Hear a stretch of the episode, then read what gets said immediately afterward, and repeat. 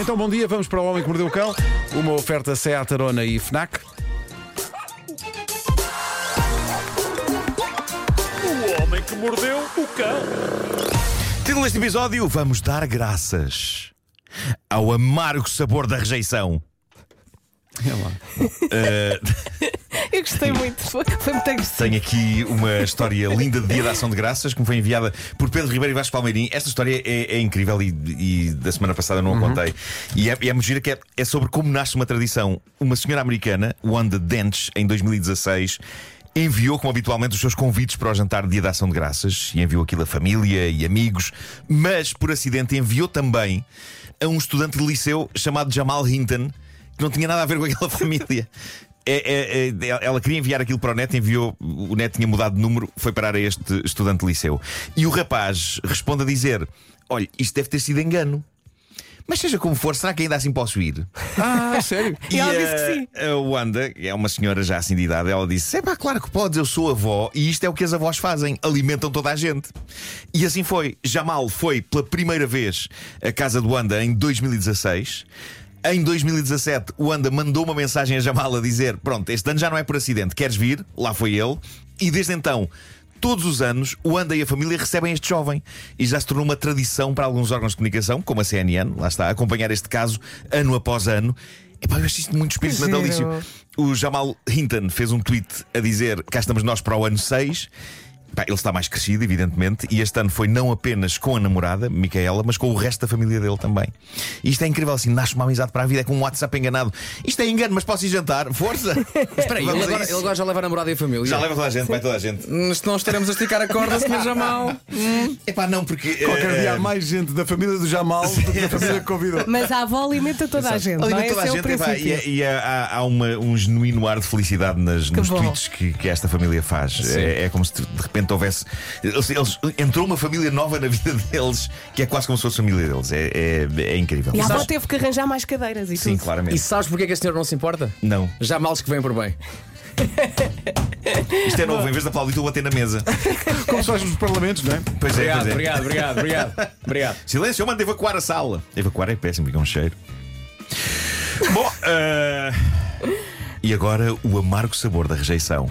Quem nunca passou por isso? Há de ser uma coisa que nos acompanha a vida toda e não fica mais fácil à medida que a vida avança. Não, não. E tanto pode ser uma rejeição de trabalho como uma rejeição amorosa. Enfim, não, não é fácil levar com um não no trombilo, mas eh, há, há que lidar. Há uns tempos no Twitter, uma argumentista de televisão chamada Eden Dranger, em busca de inspiração, decidiu perguntar a quem a seguia pelas melhores histórias reais de rejeição. E o resultado foi épico, com os seguidores dela a partilharem rejeições que vão, algumas até à infância. Como, por exemplo, esta rapariga, Wendy, que contou o seguinte: No sétimo ano, fui convidada para uma festa de pijama. Cá está a festa de pijama. Era o que íamos fazer aqui hoje, não era? O pijama que tu não trouxes. Não vamos falar sobre isso. As pessoas combinam e depois não compram. No sétimo ano fui convidada para uma festa de pijama em casa de uma amiga. A mãe dela chega e diz: Não, não há nenhuma festa de pijama. Entramos todas na carrinha dela para ela nos levar a casa. Ela levou-me a casa primeiro. Mais tarde descobri que ela levou todas as outras miúdas de volta para a festa de pijama. Ei. Pá, isto é incrível. É que isto não é só uma rejeição, não é? Isto é todo um plano, é toda uma estrutura montada para não querer uma pessoa numa festa. Dói. Isto dói muito, mas, mas por outro lado, isto exigiu tanto trabalho por parte da mãe da amiga e da amiga, e tudo, que apesar de tudo mostra um nível de atenção extra para com esta rapariga. Não é, não, não é um simples virar de cara, é darem-se ao trabalho de fazer algo, não é um mero ignorar. E eu acho que, oh, mas tem algum mérito nisto, não é? Não a dar sei, atenção. não- não sei, Estão a dar atenção. Ah, inventaram uma ficção em que não havia uma festa do pijama, meteram-se todas na carrinha a simular que iam todas para casa, foram levá-la à casa primeiro e depois, bom, vamos agora para a festa, pessoal. Épico. À sua maneira, isto é épico. Isto não é entrada direta para o inferno. Eu acho que sim, Não acho que será. está garantido. Magoa, está garantido. magoa muito. Ah, está garantido. Vão todas arder. Bom, ah, e, e esta, esta moça, esta moça Julie diz o seguinte: O meu ex, de quase 6 anos, acabou comigo às 4 da manhã do dia dos meus 21 anos, sabendo que nesse mesmo dia eu tinha duas apresentações na faculdade. Depois cancelou a festa que tinha preparado para mim e para a qual tinha convidado todos os meus amigos. E por fim, obrigou-me a sair de casa e a voltar a viver com os meus pais porque, e passo a citar, precisava de espaço. Ai, esse também vai arder. Epá, que pesadelo. Eu estava à espera que a história acabasse com. E depois passou por mim de carro na berma da estrada e levei um banho de lama. Espera, só o que faltava era isto. Pá, que desgraça, Nossa. que miséria. Esse, esse rapaz é uma besta. Este rapaz é uma besta, é uma besta. Eh, uma senhora que assina Valley Girl diz: Um tipo super bonito que eu achei que parecia o Paul Newman em novo, levou-me a jantar sushi, só que parecia desconfortável durante o jantar. Até que finalmente disse: Já achaste uma pessoa bonita, até que te aproximas dela e percebes que ela tem uma tonelada de sardas. E ela termina este desabafo dizendo: Eu tenho uma tonelada de sardas. Ah, que simpático, cavalheiro. Pois é incrível. Não sei qual é o problema com sardas, mas Não, não. Não. Eu, eu até acho, acho, Acho- uma- as caras mentira, é bonitas. São a, como é que eu no outro dia li uma coisa gira? As sardas são as estrelas do rosto de qualquer Não, coisa. isso é um castelo e pedra. Eu já não me lembro, mas eu li uma coisa gira à volta das sardas. Eh, esta próxima é muito bizarra e muito angustiante. É uma rapariga que assina no Twitter She's Mighty Fine e diz ela: Isto não resultou num fim de relação imediato, mas o meu namorado disse-me que queria fazer um disfarce de Halloween em conjunto com uma amiga em que fingiam que eram um casal. Ele, ele disse que era só uma máscara de Halloween, só que hoje estão, hoje estão casados. Isto é muito estranho, não é? Ou seja, querida, sabes que é que eu me quero mascarar neste Halloween de marido da Fernanda? Mas é só uma máscara. Não penses que aqui é uma coisa com a Fernanda. Mas como é- eu nem sei que disfarce de Halloween é este. É mais- é- isto é o, a- a- o pretexto mais parvo para se. É bastante infantil, mas deu, Para se deu trocar. resultado. Exatamente, sim, sim, funcionou. sim. Então tu Tu que não- não de esqueças que- Halloween? Vou de marido dela. Não te esqueças- tu és meu marido. Está bem, mas é um disfarce, não é mais nada. Eles no Halloween, nos Estados Unidos, aproveitam também para fazer algumas graças. Não Sim. te lembras no Karate Kid? Sim. Que ele é vai verdade, com o é. duche, não vai é? Com o duche, vai E com a cortina de duche. É verdade. é. Pode ter Sim, sido sim, assim, sim, sim. uma coisa assim mais. Um, um tipo chamado Thomas diz o seguinte: Convidei uma miúda para sair e ela desatou a rir sem parar durante 3 minutos. Pelo menos. Passados 3 minutos fui-me embora. Aconteceu em 1977, para mim ainda hoje ela se está a rir. O que eu acho Trauma. maravilhoso nesta história é ainda assim ele ter aguentado 3 minutos. Porque reparem, 3 minutos de uma pessoa a rir é muito É tempo. muito tempo, é? É muito tempo. 3 minutos de uma tenue esperança de que se ela acabasse de rir dissesse Ok, vamos lá, é isso. Não aconteceu. Ah, não aconteceu.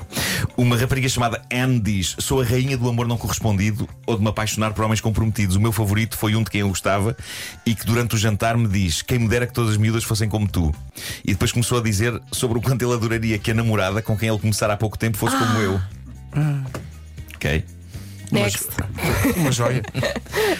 Um tipo chamado Brandon conta o seguinte: uma vez fui a um evento de speed dating, toda a gente sabe o que é isso, certo? Caso alguns ouvintes não saibam, são uns eventos em que as pessoas têm apenas breves minutos para mostrar a outras pessoas que são um bom par para elas, não é? É tudo na base da conversa rápida e, e se uma pessoa se mostrar suficientemente interessante, pode ser que depois vão jantar ou tomar café ou algo mais. E diz ele: então, uma vez fui a um evento, a um evento de speed dating, era o único homem que apareceu. Estavam lá 14 mulheres.